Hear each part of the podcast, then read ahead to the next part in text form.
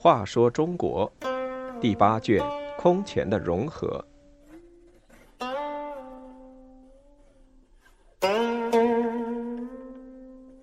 二十四，鸠摩罗什译佛经。鸠摩罗什青年时在秋瓷学习和研究佛教二十六年，又到姑藏学习汉文，之后在长安翻译了大量佛教经典，为佛经的汉译做出了卓越贡献。魏晋南北朝时期，由于社会动乱，人们希望在精神上有所寄托，佛教有了很大的发展。佛经的翻译也随之更大规模的展开。这时出现了一位杰出的佛经翻译家鸠摩罗什。他与南朝梁陈时的真谛、唐代的玄奘和不空，被誉为中国佛教史上四大翻译家。鸠摩罗什中文译名是同寿，父亲鸠摩罗炎是印度人，本应继承相位，但他辞去相位。东渡葱岭，来到龟兹。龟兹国王奉他为国师，把妹妹嫁给他，生了罗什。罗什的母亲在罗什七岁时受戒为尼，幼年的罗什便随母亲出家。九岁时，他随母亲来到济宾，也就是今天的克什米尔。十二岁又返回了龟兹。后来，他的母亲去了天竺，让罗什留在龟兹。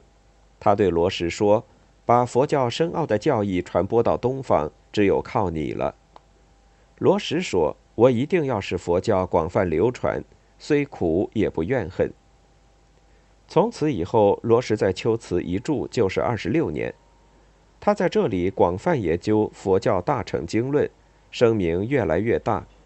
每当他讲经时，许多王公贵族都来听讲。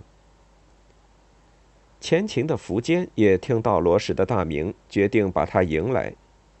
建元十九年（公元383年），他派小骑将军吕光率军七万西伐龟兹，目的之一就是要赢回罗什。吕光攻下龟兹后，见罗什年轻，就和他开玩笑，迫他娶龟兹国王的女儿为妻。罗什不答应。吕光让他喝了许多酒。把他和王女同关在密室，罗什被迫娶了她。吕光回军途中，苻坚去世，吕光就在凉州称王，罗什因此也得以留居姑藏。这时他学习了汉文，为以后译经做了准备。后秦弘始三年（公元401年），姚兴西伐吕氏，吕龙投降，罗什来到长安。姚兴用国师礼仪待他，请他在西明阁逍遥园翻译佛经，并请僧瑞、僧肇等八百多人协助他的工作。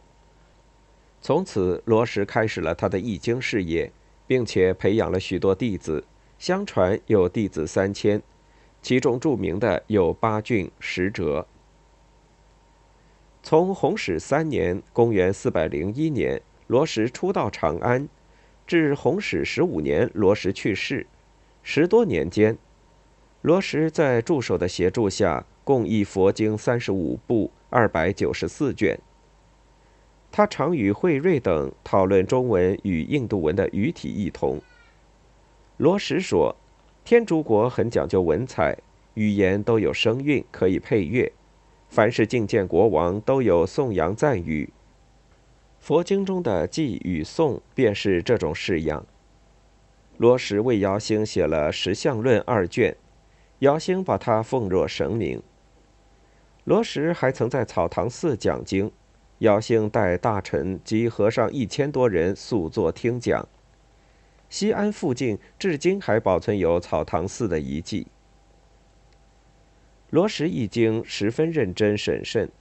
因为他同时精通印度梵文和汉语，经常是一手拿天竺文的原经，同时译读出汉语，然后由弟子为其笔录。他译经重视文质结合、新旧对照，一句话往往要复合两三次，一定要使译文忠于原文，而且不失原文的文采。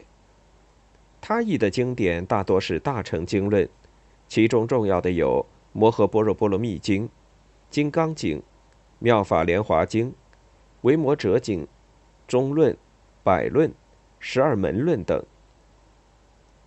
这些经论对大乘佛教在中国的传播起了重要的作用，如《妙法莲华经》是天台宗的主要经典，《金刚经》对禅宗的形成也起过重要影响。